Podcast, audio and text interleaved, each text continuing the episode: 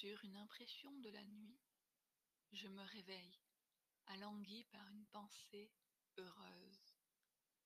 Il était adorable ce soir-là. De quoi est-ce le souvenir? De ce que les Grecs appelaient la charice, l'éclat des yeux, la beauté lumineuse du corps, le rayonnement de l'être désirable. Ce à quoi j'ajoute l'idée de l'espoir. Je rencontre dans ma vie des millions de corps. De ces millions, je puis en désirer des centaines.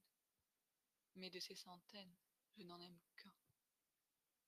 L'autre, dont je suis amoureuse, me désigne la spécialité de mon désir. Il a fallu beaucoup de hasard, beaucoup de coïncidences, et peut-être beaucoup d'inespérés, pour que je trouve l'image qui, entre mille, convient à mon désir.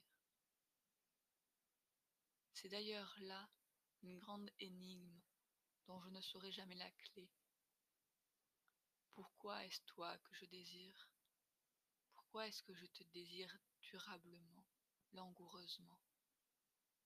Est-ce toi que je désire? Une silhouette, une forme, un air, la coupe d'un ongle, un regard un peu trop vert, une mèche, une façon de fermer un œil, de poser ses mains sur les hanches.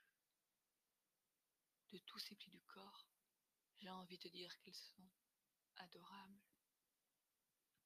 Adorable veut dire ceci est mon désir en tant qu'il est unique. C'est donc ça, c'est exactement ça que j'aime. Cependant, plus j'éprouve la spécialité de mon désir, moins je peux la nommer. À la précision de la cible correspond un tremblement du nom. Le propre du désir ne peut produire qu'un impropre de l'énoncé. De cet échec langagier, il ne reste qu'une trace, le mot adorable. La bonne traduction du mot adorable serait alors l'ipsé latin. C'est lui, c'est bien lui en personne qui est adorable.